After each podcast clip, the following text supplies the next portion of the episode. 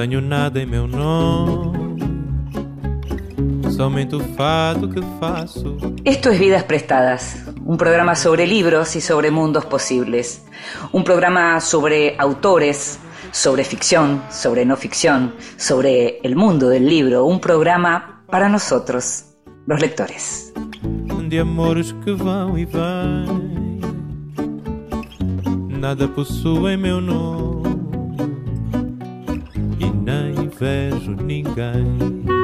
Y a los que leemos nos gusta leer a solas, nos gusta que nos recomienden lecturas y también nos gusta que nos lean. Esta vez le pedimos a la gran actriz Rita Cortese que lo hiciera. En voz alta. Cuentos breves, poesía, lecturas para compartir. El amor es un presagio, incluso un objeto diurno lleno de tirabuzones. Al amor no hay nadie que lo iguale en el tiro de la pelota. Patea que da calambre. El amor es como un souvenir de Etiopía resguardado por monjas que cuchichean y se tiran de los chicles unas a otras. El amor es un imán. No tiene pies y no sé si alas, pero baila sobre una piedra pomes. El amor hace que flameen los relojes izados como banderas. No es nada que se parezca a nada. No tiene nombre ni cara. Puede siciar sobre una mesa mojada de los mostradores y te puede esperar en los baldíos y desaparecer cuando un fósforo se prende. El amor no es masticable, ni tiene fibra, ni es mantecoso, pero en algunas ocasiones se mantiene fresco en la heladera. Poema El amor es un presagio, Alejandro Rapilleta. Y la escuchábamos a Rita Cortese con su voz tan particular leyendo un poema de Alejandro Urdapilleta. A Rita Cortese se la va a poder ver y escuchar el sábado 9 de abril a las 21 en el Café Berlín, Avenida San Martín 6656 de Villa Devoto. Va a estar Ariel Polenta en el piano y Agustín Flores Muñoz en el bajo. Las entradas se consiguen por Lead Pass. Vidas prestadas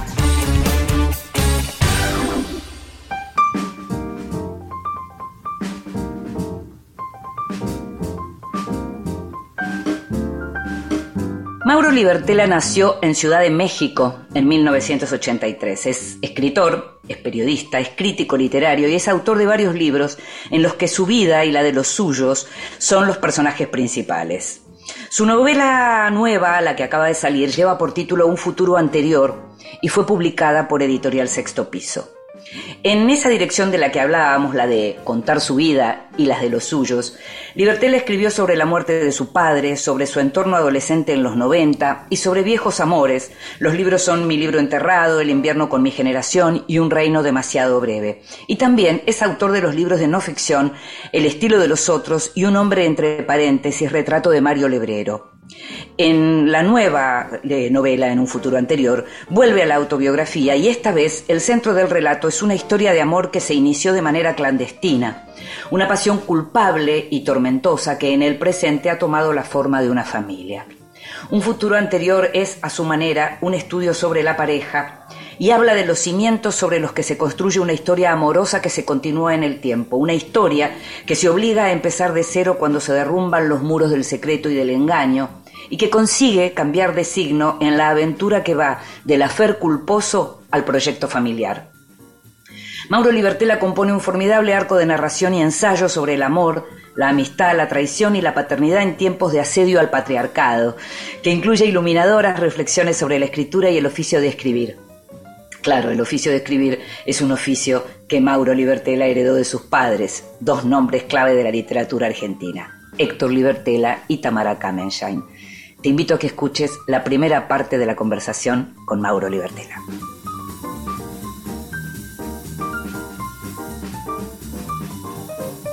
Y qué bueno, Mauro Libertela, tenerte ahí, tenerte acá con nosotros en esta nueva temporada de Vidas Prestadas para conversar sobre tu nuevo libro, Un futuro anterior. Así que bienvenido. ¿eh? Bueno, muchas gracias. Una alegría estar acá. Eh, vos sos escritor, sos periodista cultural, haces crítica, haces reseñas. Lo primero que tengo para preguntarte es, ¿un futuro anterior, vos lo definirías como una novela? Uf, qué pregunta tremenda, ¿eh? Arrancaste con, un punto muy sensible, te diría, al libro y a todo lo que hago en algún sentido. Eh, de hecho, ah. tuvimos una pequeña debate, digamos, con los editores de, Sexto Piso, que es donde salió este libro, respecto de si poner novela o no en la contratapa. Eh, ellos no querían poner novela, yo quería poner novela y bueno, finalmente triunfó el autor. Creo que es el único lugar en la vida donde el autor triunfa, pero bueno, ahí triunfó.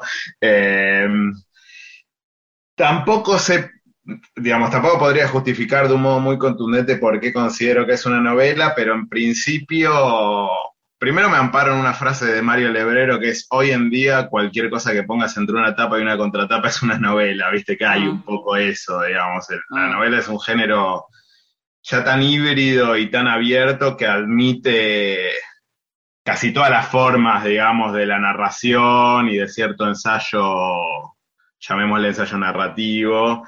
Eh, el libro evidentemente tiene una alternancia entre la narración y, una especie de ensayo en primera persona o de ciertas reflexiones de, la vida cotidiana, incluso está un poco quebrado el libro, tal vez al principio es más narrativo y la segunda parte es más ensayística, eh, pero creo que todas esas posibilidades caben hoy en día dentro de una novela.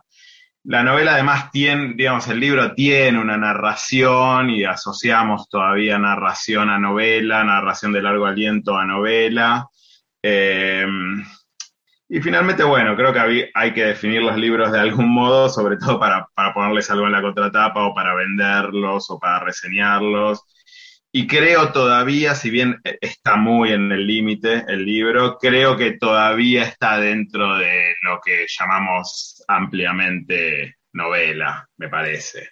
Mm, pero nosotros podríamos hay quienes escriben, digamos, textos eh, muy, muy vinculados a la autobiografía, pero se reservan, eh, digamos, mucho de lo que tiene que ver con la ficción, o por lo menos se amparan al decir que hay también ficción y entonces por eso hablan de novela. ¿Uno podría pensar que en tu libro barra novela hay también ficción?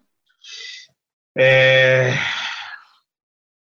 sí, em, Sí, hay dos puntos ahí me parece interesantes. Uno es pensar si un libro de autoficción o puramente autobiográfico puede ser una novela o no. Eh, yo creo que sí, digamos, que hay novelas autobiográficas, hay novelas de ciencia ficción, hay novelas policiales, hay novelas autobiográficas. O sea que un, un libro en principio autobiográfico yo creo que se puede ser leído como una novela no así tal vez los viejos libros de memorias, viste, cuando un autor o, un político incluso, o un personaje de la cultura o del espectáculo escribía como, bueno, a los 80 años se sentaba y finalmente escribía su memoria. Eso sí creo que no, no es estrictamente una novela, pero cuando es más una novela como de autor, autobiográfica, me parece que es novela. Y después está el, segundo elemento que mencionás, que es, bueno, cuán, digamos, un libro así, cuánto admite de ficción o, cuánto pesa o, si los, incluso si los porcentajes de, bueno, de lo que verdaderamente viví y está en el libro, cuánto de eso influye en, cómo pensar el libro. Eh, es todo un tema. Yo e, en, este libro, y te diría que prácticamente en todos, pero en este puntualmente, eh, creo que me ceñí de un modo muy, muy estricto a, la realidad de los hechos. Y mm. después, lo, que yo hago es, cuando, cuando hay diálogos en general, ahí están un poco como inventados.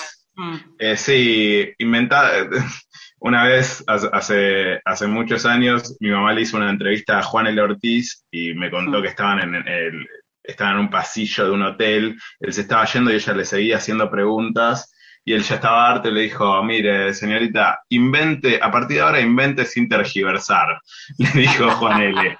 Eh, y siempre me quedó esa frase, incluso para, para lo que yo hago, ¿no? Que es bueno, hay diálogos que están un poco fraguados, pero invento sin tergiversar, ¿no? Que es como, bueno, hay un poco de ficción, pero es parte de lo que, o sea, podría incluso haber acontecido ese diálogo, así que también yo mismo me pregunto si hay ficción o no ahí, digamos, ¿no?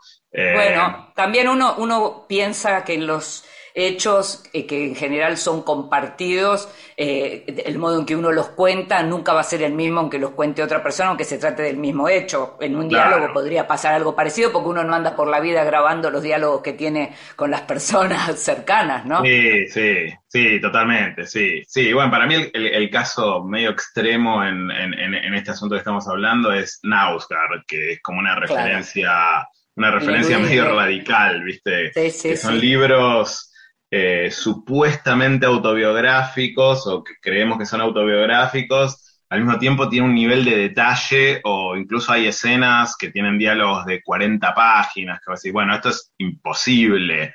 Eh, algo, algo parecido puede llegar a ocurrir en muy en otro tipo de libro, en el Borges de Bioy, que es, bueno, ¿qué pasó ahí? Viste, que nunca se va a saber bien qué pasó. O sea, Bioy, ¿qué hacía? Llegaba a casa y se ponía y escribía todo, tenía notitas mientras Borges hablaba durante toda la no sabemos, no sabemos, sí, hay diálogos muy largos ahí también, no se grababa en ese momento, eh, es también un libro del que nosotros lo leemos como verdad pura, pero también hay que desconfiar un poco de ese libro. Eh, con Nausgar pasa un poco lo mismo. Y finalmente yo creo que con lo mío, bueno, también a su modo pasa, o inevitablemente va a pasar algo de eso. También porque uno labura con la memoria y sabemos que la memoria, bueno, te tiende trampas todo el tiempo. Ahora, eh, estamos hablando de un libro, vos mencionabas antes, hablabas de, una especie de división, hay una primera y una segunda parte. Efectivamente, en esa primera parte hay como una historia contada digamos, eh, eh, si se quiere, eh, de una manera más cronológica, aparecen reflexiones, pero no como aparecen en la segunda parte, ya más con un tono ensayístico, aparecen los mismos temas, digamos, pero con distinta intensidad, ¿no? La idea del amor, de la pareja, de la amistad, de la paternidad. Pero lo que aparece también, y sobre todo se da mucho en esa primera parte, son las ideas del secreto, de la clandestinidad, del amor, de la culpa, de la traición, porque cuando uno, o en este caso, cuando Mauro Libertela cuenta su historia, está contando también la historia de otros. ¿Cómo te mm. decidiste a contar esta historia tuya y de otros? Em, fue difícil, eh, o sea, hacía rato que la quería escribir o que, o que sentía que iba que tenía ganas o que estaba ahí como el deseo de escribirlo y no, no me animaba. Eh, evidentemente un poco por esto de que hay otras personas involucradas en esta historia, si bien siempre es mi historia, es obviamente la historia propia es una historia en grupo y había gente involucrada y me parecía que no, no sabía si era el momento o si podía llegar a lastimar a alguien que yo no quería lastimar. Eh, pero después, bueno, el deseo de escritura fue más fuerte que todos estos reparos, llamémosle, no sé si éticos o es demasiado decirle ético, pero bueno, reparos incluso personales o autobiográficos.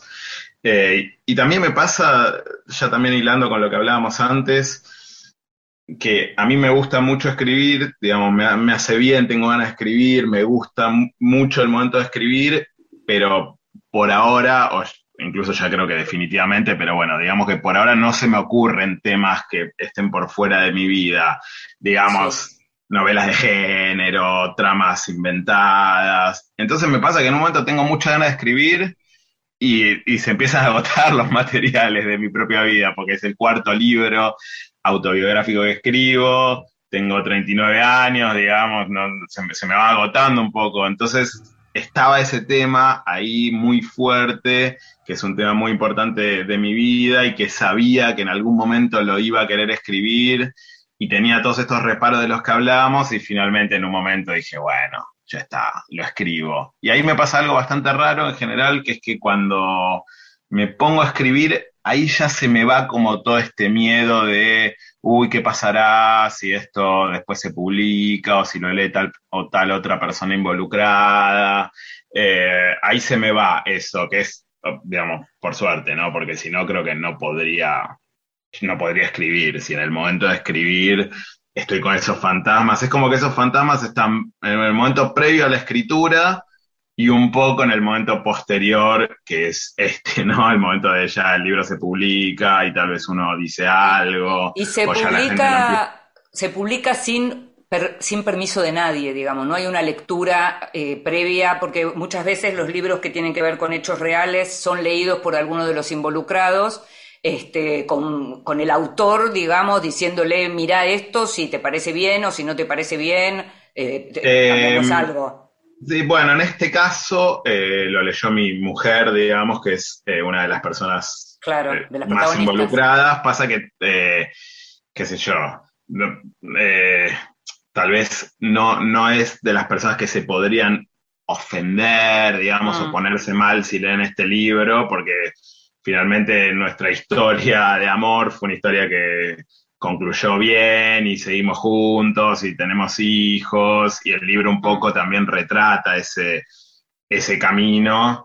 Eh, no es de las personas que quedaron en el camino, que, en este libro hay, hay un podrían dolerse, claro. Claro, eh, que podrían tal vez enterarse de cómo fue lo que ocurrió. Ella en un punto ya lo sabía, obviamente ya lo sabía porque lo había vivido, pero igual, bueno, se lo di a leer, eh, primero también para saber si le, le, gustaba, le parecía bien como libro, pero, pero sí, además para ver si le parecía bien y si no había nada que a ella le, hiciera sentir mal.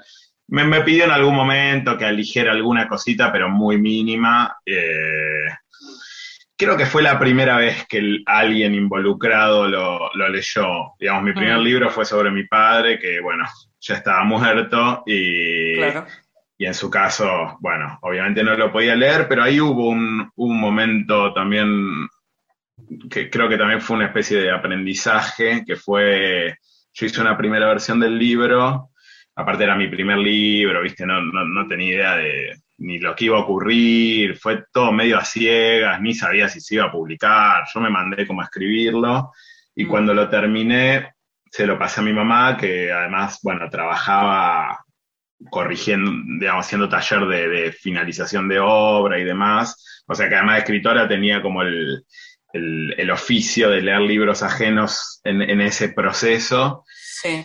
Y bueno, me dijo muchas cosas, pero una que fue muy importante, eh, me dijo, mira, vos lo estás como, hay ciertas cosas que vos no te estás animando a decir en este libro, mm. y a lo que se refería era al alcoholismo de mi viejo, que yo mencionaba como, yo lo quería como cuidar, ¿viste? Eh, y me decía, entonces lo trataba como con ciertos eufemismos, ¿viste? Como, bueno, su, sus años oscuros, el derrumbe final, los años, qué sé yo.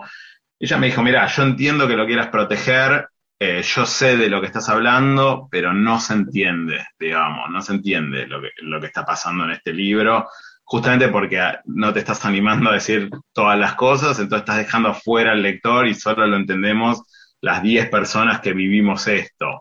Me dijo, si vos querés que esto sea un libro para todo el mundo, tenés que ir a fondo. Si no, que, si querés que sea más una catarsis o algo para nosotros, está perfecto, pero no es un libro.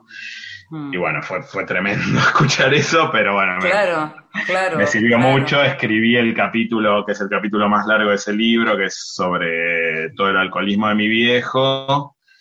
Y ahí también perdí un poco el miedo, eh, no sé, le perdí como también un poco el miedo a, a, tratar ciertos temas, hasta qué punto es lícito hablar del otro y, hasta qué punto no. Igual es un, un límite que me pregunto todo el tiempo, ¿no? Pero bueno, ese fue como un momento importante. Mm. Estamos hablando de tu mamá, de Tamara Kamenschein, en donde lo que estamos viendo además era el, nivel de profesionalismo de Tamara, ¿no? Porque por otro lado estaba tenía que ver con tu padre, pero tenía que ver con su propia vida y te estaba diciendo. No, sí, sí, lo que, que sido para ella. ¿no? Claro. No, no, sí, sí, sí. Sí, sí, ella me leyó todos los libros en, hasta este, que fue el último que leyó, en, en original, y bueno, siempre me hizo los comentarios, te diría que más me sirvieron, pero siempre me aclaraba que era muy difícil para ella hacer eso, ¿viste? Pues bueno, es un hijo, se juegan como un montón de cosas. Eh, pero bueno, siempre logro como sobrepasar esa cosa familiar y decir algo más o menos objetivo, literario, si es que existe esa pureza, ¿no? Sí, por eso, profesional, ¿no? Me, gusta la idea de pensarla muy profesional en ese sentido, como, como, como el texto por encima de todo, digamos, ¿no? La literatura por encima de todo y ella dedicada a eso. Mauro, te invito a que escuchemos música y enseguida seguimos hablando de un futuro anterior, tu nuevo libro y también algo más de Tamara, ¿eh? Dale.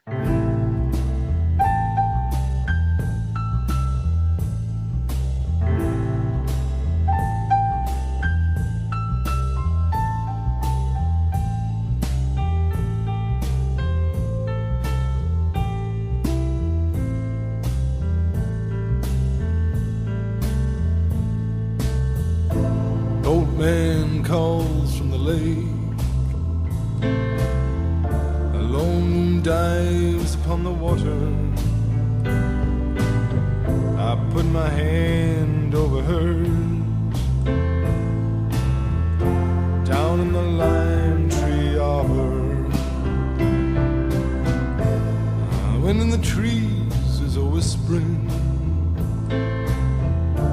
whispering low that I love her. She puts her hand over mine down in the lime tree arbor. Every breath that I breathe and every place I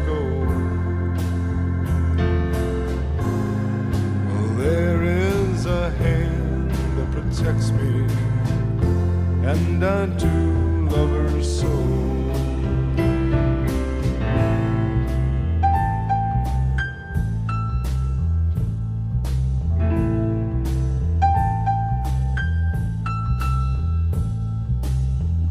There'll always be suffering. It flows through life like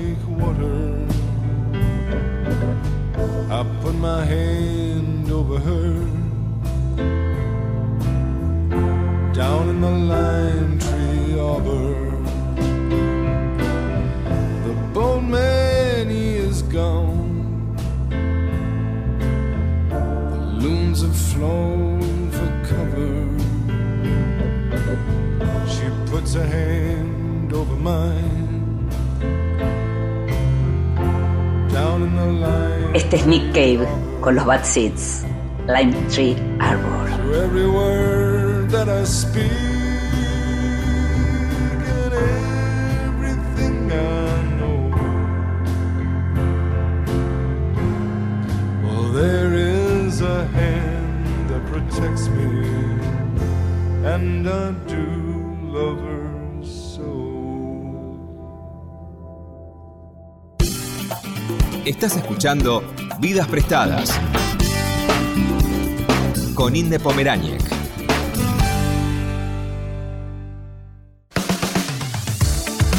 Continuamos en Vidas Prestadas. Seguimos en Vidas Prestadas, este programa sobre libros y sobre mundos posibles, y estamos conversando con Mauro Libertela a propósito de su nuevo libro, Un futuro anterior. Y es un libro en donde de pronto uno podría admitir también un tipo de lectura, diría más de coyuntura, eh, con el mundo de las ideas, Mauro, y es como la mirada sobre ciertos temas de un hombre cercano a los 40 años en esta era como de la deconstrucción y el feminismo como ideología ya mainstream, no una ideología alternativa, porque aparece Mm. mucho de eso. Eh, ¿cómo, ¿Cómo estás viviendo vos eso en tu vida en general y a la hora de sentarte a escribir cuando hablamos de, de cuestiones de género?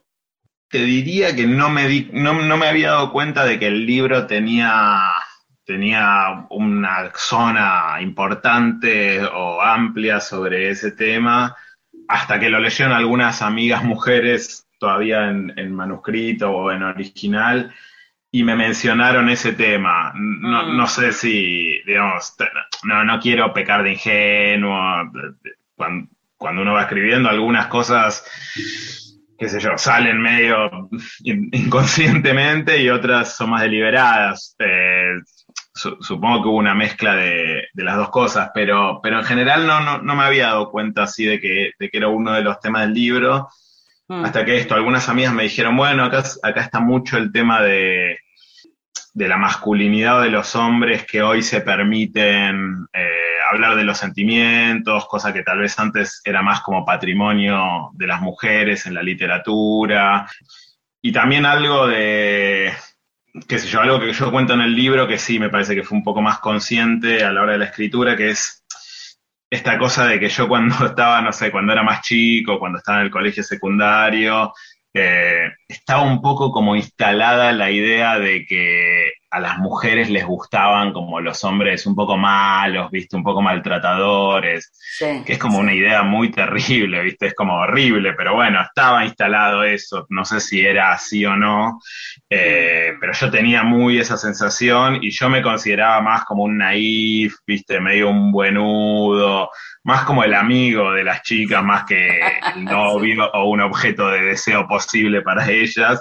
Y eso fue medio como medio traumático para mí en, en, en esa época, bueno, en los años, viste, más difíciles, que es 16, 17, Claro. es la adolescencia, que es, bueno, un momento terrible. Yo tenía mucho como esa, esa es, sí, como, no, no, no sé si se trauma, pero esa idea de que, bueno, yo soy como, rápidamente soy como el buenito para ellos, entonces nunca le voy a gustar a ninguna.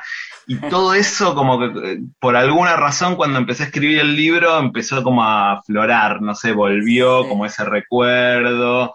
eh, y, y en- entonces lo empecé como a mezclar en esto que llamamos eh, la parte más ensayística con, con la paternidad y con qué será ser padre, pues también, bueno, ser padre es... tenemos también la idea de que ser padre requiere cierta firmeza y bueno, cierta firmeza eh, por ahí puede estar asociada a la masculinidad, ¿no? La ley paterna. que Hay una frase concretamente que dice como si ser padre fuera también aprender de nuevo a ser hombre. Claro, sí. Eso está en tu libro. Mm. Sí, sí, sí. Eh, Mi primera, mi hija, o sea, la primera, que era una nena, también hay algo de eso, ¿no? Ella es eh, era una nena, una mujer, y es como también aprender a ser hombre desde otro lado, ser padre, pero también es una nueva, es, también es una forma de una relación con una mujer, eh, y con una mujer con la que uno tiene que ser cariñoso, pero también tiene que ser firme, que a mí eso es lo que más me, me costaba, digamos, como yo siempre pensaba que si yo le ponía límites o que eso es algo también un poco de mi generación, me fui dando cuenta, pero si yo le ponía límites, era estricto, firme con algunas cosas, iba como a perder su cariño, ¿viste? Como que no me iba a querer. Eh, entonces el libro fue mezclando un poco, un poco todo eso. Eh, creo que finalmente, bueno, no sé, es, también es parte de mi autobiografía, todo ese recorrido, como que todo, todo lo que fue planteando el feminismo en los últimos años, a todos nos fue interpelando de un modo o de otro, ¿viste? Eh, Mm. y, y- y va- y van y fue, termina apareciendo así, si uno escribe este tipo de cosas, entre de un modo inconsciente y de un modo más buscado, termina Mm.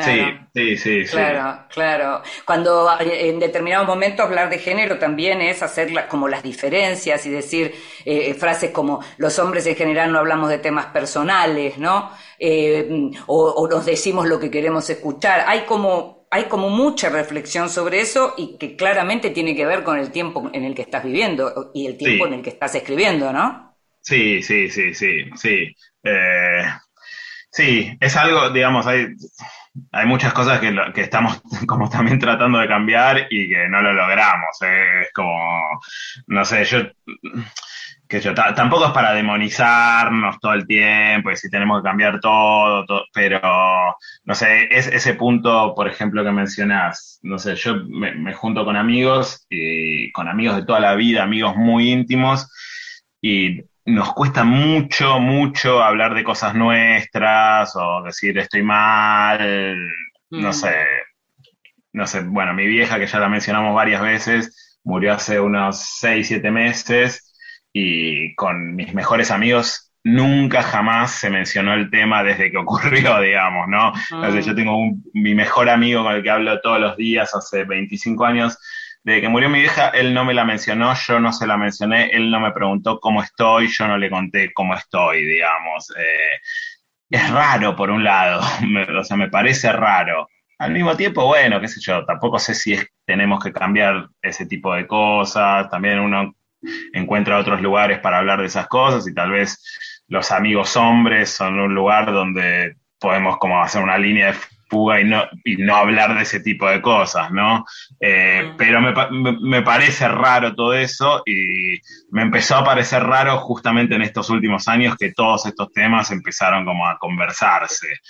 Sí, Sí, definitivamente. Estamos hablando una vez más de Tamara, hablábamos antes de, tu papá, de Héctor Libertela, y es medio imposible no preguntarte, sobre todo porque en tus libros, como son autobiográficos, aparecen ¿no? frases que, eh, tienen que ver con, con, la historia de ellos, incluso el título de, este libro que se menciona en dos oportunidades en, en el libro hay un momento en donde se dice, quizás para un niño con padres escritores, los libros de sus mayores sean como fotos imposibles de su infancia, como postales que llegarán en el futuro, desde el mundo lejano y perdido en el que crecieron, un futuro anterior.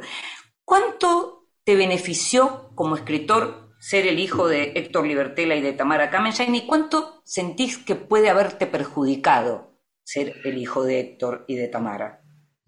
Al principio, cuando empecé a escribir, pensaba que, digamos, fantaseaba o deseaba o añoraba una vida sin padres escritores, eh, porque lo sentía como un, peso fuerte. Eh, sentía que me iban a comparar sobre todo, eh, sentía como que ya la palabra literaria o la literatura ya era de ellos, digamos, ya está, ¿qué puedo hacer yo si ellos ya lo hicieron un poco todo, además, porque se dividieron, él era la narrativa, ella era la poesía, los dos eran el ensayo, como bueno, listo, la, parte familiar literaria ya fue hecha, ¿qué puedo venir a hacer yo acá?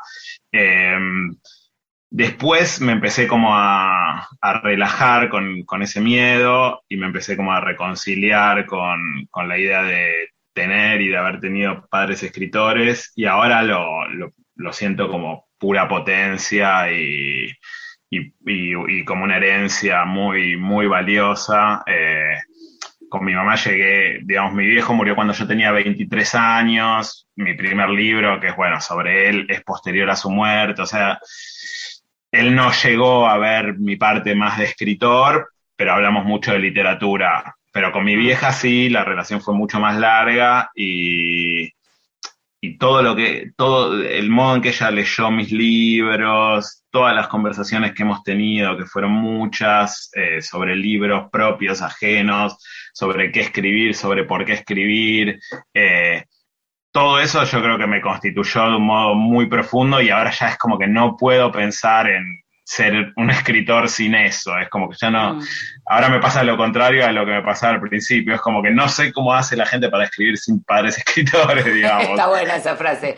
Ahora, yo me atrevería, habiéndolos conocido, eh, no solo como escritores, sino también personalmente y demás, yo me atrevería a decir que en el caso de, de la obra de Tamara, eh, y habiendo vivido eh, ella con un hijo escritor, habiendo tenido muchos años teniendo a un hijo que también era escritor, yo creo que hubo algo de tu escritura que también la atravesó a ella como escritora, porque eh, su libro, el libro de Tamar, yo creo que tiene bastante que ver también con tu obra. Con esto quiero decir que ellos te enriquecieron, pero me parece que vos enriqueciste la obra de Tamara también, ¿sabes?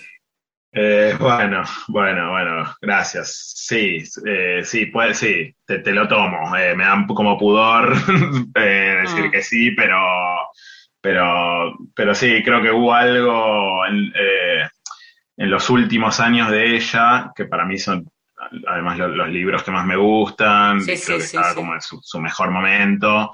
Eh, donde ella también, bueno, esto lo cuenta en, en el libro de Tamar, pero donde ella también como que se, se pudo desprender de, de ciertos dogmas literarios muy Sí, sí. fuertes de su generación y, se fue hacia una literatura más abierta y, y también mucho más autobiográfica. Y, y eso es también un poco lo que yo hago y nos encontramos ahí eh, como a mitad de camino. Eh, de hecho, sí, a mí siempre, me- viste, por, por el peso del apellido, por el peso casi te diría cultural y psicoanalítico que tiene el apellido, a mí me pasaba que la- en mi miedo era que me comparen con mi padre, viste, Claro, y ahí hay algo claro. también que podemos volver al patriarcado y todo lo que estamos hablando, que es como, bueno, Sí, sí. el escritor finalmente era él, ¿viste? ¿Qué sé yo? Por el apellido, Libertela, el escritor. Y Mm. mi madre era alguien que escribía cosas más chiquitas, ¿viste? Eh, y con el tiempo me fui dando cuenta que yo estoy mucho más cerca de lo que escribe mi vieja y de que finalmente si puede haber una comparación es entre nosotros, que al final no es una comparación porque es una palabra horrible de la que ya no- nos hemos desprendido, pero un diálogo, un contrabando, una influencia Exacto. cruzada, Mm. como que al Mm. final me, me fui encontrando que ahí el, el- el- el diálogo literario más fuerte era con ella. Eh, y sí, yo le pasaba también muchos libros, ya al final, los últimos 10 años, yo siempre que leía algo, como yo también, bueno, recibo novedades y demás, estaba más con- leyendo eso. Y siempre que veía algo que sabía que a ella le podía ir, se lo pasaba y ella siempre todo lo que leía lo terminaba metiendo de un modo u otro en un libro. Así que eso fue como muy, muy lindo. Quería hacerte eh, algunas preguntas que tienen que ver con el tema, digamos, eh, en algún sentido también central, que es la, la idea de la, de la pareja, que, que es una pareja, cómo se forma una pareja, a través de, de dos cosas que, que tienen que ver con escritores. Una eh, tiene que ver con Piglia, aparece concretamente en tu libro eh, cuando eh, eh, mencionás una frase de Piglia de escribimos para saber lo que es la literatura Mm. y, y- y Mauro Libertela dice estamos en pareja para saber qué es la pareja. Uno reflexiona sobre la pareja, está en pareja y va sabiendo lo que es estar en pareja. Me gustaría alguna idea sobre eso. Sí, te hago un pequeño paréntesis. Curiosamente, estoy escribiendo un libro sobre Piglia ahora, eh, así que aparece, nada, apareció la palabra Piglia y justo estoy muy metido en Piglia. Sí, después Mirá. tenemos un minuto, hablamos de eso, pero, pero bueno, eh, justo la casualidad que menciones a Piglia en este momento. Eh, bueno, la frase de Piglia es muy linda y es como Sí. también me- medio esotérica, ¿viste? Porque Mm. se puede usar medio para cualquier cosa. Son- Sí. Es como de las frases esas de Piglia muy generales y muy hermosas, eh, que tienen un toque de chamullo, que eso me gusta de. Es- es- era un poquitito chamullero, pero al mismo tiempo siempre lo que decía Piglia... te Por eso era tan buen docente también, ¿eh? Claro, sí, sí, sí. Sí. Eh. Y se animaba como a la sentencia, que es algo que a mí me gusta Sí. bastante y que a veces trato como de evitar porque siento que se me puede ir la mano con la sentencia. Sí. Pero bueno, me gusta la. Viste, lo que acabas vos de leer de mi libro es también una sentencia Sí, montada sobre la sentencia de Pilia. Eh, y, y- y lo- y la pareja, eh, eh, qué sé yo, es, es también como la, es como la, es como la escritura, supongo, y por eso también, no sé, traje esa frase de la escritura, que es bueno, uno va como descubriendo qué es, qué es, qué son las relaciones, eh, la pareja, la paternidad, los amigos, medio que lo va como descubriendo a medida que va ocurriendo y medio que nunca se llega a una conclusión o siempre que estás por llegar a una conclusión pasa algo que, te, que, que viene a anular el punto al que acabas de llegar. eh, no, no sé a qué iba con esto, tampoco recuerdo ya cuál era la pregunta. No, la idea esta de, de- de estar reflexionando, digamos, de conocer algo a medida que se va viviendo, en definitiva, ¿no? Porque Sí, sí, tiene que ver con sí. eso. Y, y yo pensaba, cuando te hablaba de dos escritores, porque me acordaba, leyendo la historia, leyendo tu historia eh, con tu mujer, que es la que es central, digamos, en, en un futuro anterior, Mm. em, recordaba una frase de, de Kundera que no, no, no, no la encontré eh, formalizada, pero decía algo así que como que en un en el primer mes de una pareja o de la relación de pareja se marca como, como el signo de esa pareja, que se hace como muy difícil modificarlo. En el caso de ustedes era una relación secreta, había clandestinidad, digamos, y hoy son una familia. Quiere decir que se puede cambiar el signo de una Sí, pareja. sí, totalmente, sí, sí, sí, sí, sí, totalmente. Sí, creo que en el libro hay como tres,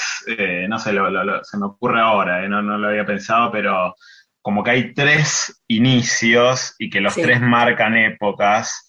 Está Sí. el primer inicio, que es esta relación secreta, clandestina, que coincide con toda la primera parte del libro y que marcó toda una época en nuestra relación. Está como la segunda época, que es la parte intermedia del libro, que es casi un pequeño puente, que es, bueno, la, la convivencia, cómo empezar, cómo empezar de cero teniendo ese pasado, o sea, que no existe el cero, pero fue también un modo de decirnos a nosotros mismos, bueno, si empezamos, empezamos de cero, que es un poco lo que ella me dijo y que cuento en el libro, que ella me dijo en un momento, bueno, si volvemos es, es para ser distintos a lo que fuimos hasta ahora. Lo que vi- vivimos ya está, estuvo muy bueno, pero ya es un callejón sin salida. Si arrancamos, arrancamos de cero. Es también como una ficción, ¿viste? Como que no, no- bueno, no existe empezar de cero después de muchos años de haber vivido eso. Claro. Pero bueno, la pareja es una ficción, que es otra frase que creo que digo ahí en el libro, y, y nos, nos contamos un poco la ficción a nosotros mismos, como bueno, dale, empecemos de cero. Y después hay un tercer comienzo que es, bueno, tener un hijo y empezar a estar juntos como padres de otra persona. Y es, son como tres comienzos y los tres dejan como su marca y también dejan su olvido, ¿viste? Como bueno, ahora no, no, no, no recordamos demasiado la época en la que éramos pareja clandestina y amantes. Claro, claro. Sin embargo, eso es- debe estar, ¿viste? En el día a Hay un día. y- sustrato, claro. Sí, hay un claro, sustrato, sí. claro. Bueno, Mauro, te agradezco muchísimo. Te agradecemos muchísimo que hayas pasado por este programa. Te agradecemos el libro, que es una lectura que recomendamos mucho porque nos hace pensar. eh, y esperamos que le vaya muy bien, como le ha ido a otros libros gracias. tuyos. Gracias, Y estuvo muy lindo. Muchas gracias. Seguimos en contacto. Un beso grande. Chao.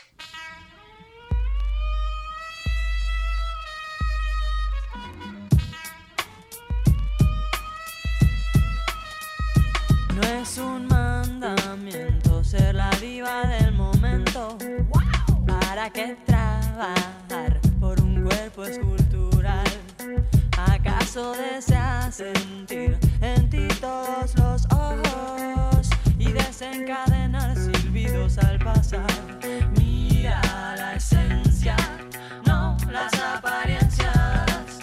Mira la esencia, no las apariencias. El cuerpo es solo un estuche y los ojos la nuestra alma apericionada. Mira la esencia, no las apariencias. Que todo entra por los ojos, dicen los superficiales.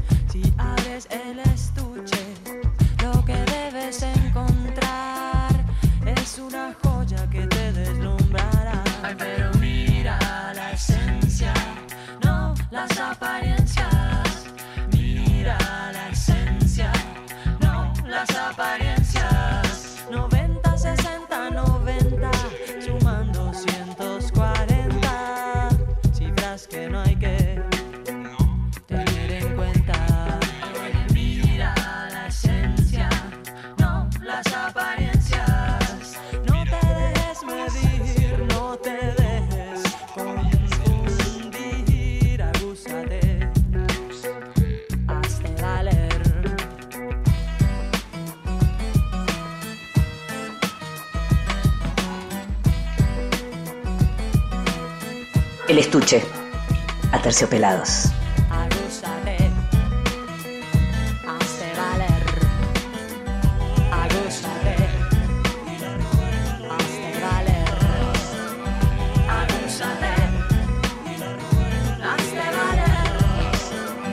Agúzate,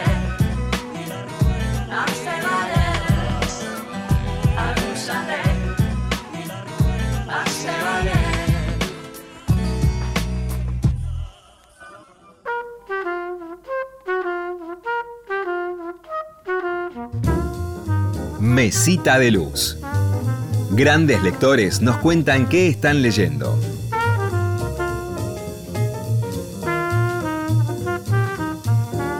Hola, soy Federico Fassbender y quiero contarles de los libros que tengo hoy en mi mesita de luz. Estoy leyendo ahora las cosmicómicas completas de Italo Calvino, una edición preciosa con tapa dura y señalador que hizo Ciruela en España. Las cosmicómicas son textos que me encontré a lo largo de, mi vida como lector, que siempre volví de una forma u otra y verlos reunidos por primera vez en español eh, textos con, e- con ese humor y esa extrañeza que, no pertenecen a nada, que pertenecen a una clase en sí misma y que tienen eh, esa textura que es tan rara, tan propia de, de Calvino, verlos todos juntos para mí es, es algo muy encantador. Y, y en mi mesita de luz siempre hay cómics, es, es mi lectura preferida para la noche. Colecciono desde, desde, desde chico, debo tener creo que más de, más de 3.000 cómics y un- uno al que vuelvo siempre por algún motivo u otro es de Sandman, de, de Neil Gaiman, que es un, un cómic que habla de todo y de nada, que habla de todas las experiencias que pueden dispararse tal vez desde el prisma de la naturaleza humana y con personajes que son entrañables, que son como eternos, que no, no se desgastan más. Así que mi mesita de luz ahora es una básicamente un montón de reencuentros emocionales. Y lo escuchábamos a Federico Fassbender, que actualmente es editor de la sección policiales de Infobae y además es poeta y bajista de rock. Acaba de publicar el libro El trueno en la sangre, la biografía de Banana Espiace. El libro es una investigación sobre la vida de un delincuente que fue protagonista de la fuga del penal de Ezeiza y se convirtió en un mito vivo de Lampa. Lo escuchábamos a Fede hablando de grandes autores como Calvino y Neil Gaiman.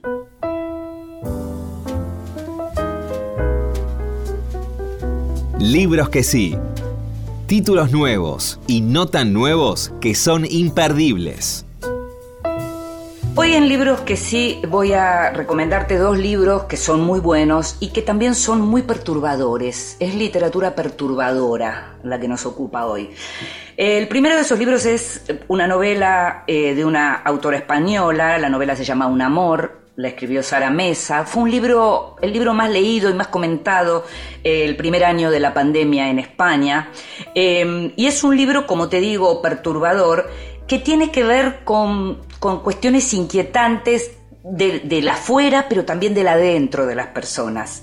Eh, me, gusta pensar en esta novela como en la contracara eh, bien oscura de una novela que es luminosa y que es Los Llanos, de Federico Falco, eh, que también fue leída en ese primer año de pandemia. Y, cuando digo la contracara es porque ambas tienen que ver como con una búsqueda de, salir de una situación difícil, personal, buscando esa salida en el campo. Y en este caso, entonces, eh, Un amor de Sara Mesa sería como la versión dark de, Los Llanos, por decirlo así. La protagonista es Nat, una traductora que se escapa al campo luego de una decepción, eh, en donde intenta olvidar y trabajar. Eh, el hombre que le alquila la casa, un hombre muy oscuro, eh, le regala un perro en principio como para que ella, digamos, que pueda sentirse más eh, segura, para que la cuide. No, no será así, ese perro no cumplirá finalmente esa función. Todo el vecindario es oscuro e inquietante y el lugar donde fue a vivir Nat se llama La Escapa. Y entonces lo que debería ser la liberación del encuentro con la naturaleza termina siendo una atmósfera turbia, eh, muy de lo siniestro, de, de- aquello que habitualmente llamamos lo siniestro. Entre los personajes del nuevo vecindario está Andreas, un hombre que- al que se conoce como, con- como el alemán, con el apodo del alemán, y con quien Nat va a encarar una em, relación amorosa, pero muy singular. Y cuando digo amorosa, no sería amorosa. Es una relación que tiene más que ver eh, con, otro tipo de vínculo entre hombres y mujeres, y es una relación también muy inquietante y muy eh, siniestra en principio. El prejuicio, el diferente sentido de las palabras, el machismo, la xenofobia, la violencia de género, los diferentes grados del sexo, todo está eh, presente en esta novela que, como te digo, es una novela que fue muy bien recibida en España, que puede ser muy perturbadora, pero que recomiendo, que me parece que vale la pena leer. La otra novela de la que te quiero hablar es de una autora que vengo recomendando bastante en este programa y en la vida en general, que es Agota Christoph, que en realidad escribió ya hace mucho tiempo y ya murió hace bastante tiempo también, pero que sus novelas y sus libros de cuentos no estaban traducidos, no teníamos versiones accesibles como estamos teniendo ahora que por suerte empezaron a llegar, algunos empezaron a imprimir acá incluso, y, le está yendo muy bien. La verdad que quien lee a Gota Christoph, la autora de Klaus y Lucas, si leíste Klaus y Lucas, sabes de qué te hablo y, vas a querer seguir leyéndola, porque tiene una, una manera muy singular de, de- tratar los temas, de tratarlos narrativamente y de tratarlos a partir de la lengua, si bien está traducida, pero se nota eh, aquella, aquel lema de, de un buen autor es aquel que inventa su lenguaje. Bueno, Agota Christoph es eso. En, ayer, en esta novela que te estoy recomendando hoy, publicada por Libros del Asteroide, aparece de nuevo todo lo que tiene de bello y perverso el universo eh, Christoph. En este caso se trata de la obsesión de un hombre, de Sandor, que es un exiliado que vive con una mujer a la que no quiere y que se obsesiona con Line, que es una, una empleada de la fábrica nueva que llega a trabajar a la misma fábrica que él y que viene además de su mismo país y que está casada y que tiene una hija. Él se obsesiona, la persigue, la sigue, eh, eh, eh, trata de estar con ella todo lo que puede. Em, esta novela trata todos aquellos temas que suele tratar Christoph y que están vinculados al mal. Eh, recordemos que ella huyó de Hungría, que ella huyó del comunismo, que ella fue a Suiza. Estamos hablando en este caso de la, autora, digamos, en su vida real. Ella se fue de, su país y terminó viviendo en Suiza y trabajando en una fábrica de relojes mientras escribía. Y entonces hay mucho de ese, de ese mundo eh, y de ese capitalismo rapaz eh, que aparece en esta novela, como también aparece todo lo que tiene que ver con, los trastornos que trae la inmigración, eh, el hambre, la lengua ajena y el incesto. Aparece el incesto como un tema capital. La novela se llama Ayer, como te decía, fue publicada por Libros del Asteroide.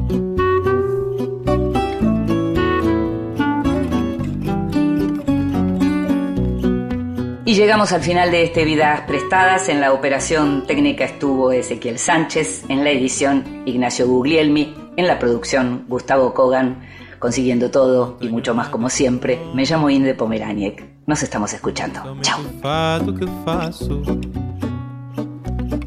Meu coração não tem foco. Mora num pequeno espaço. Vivo da vida que passa. De amores que vão e vêm.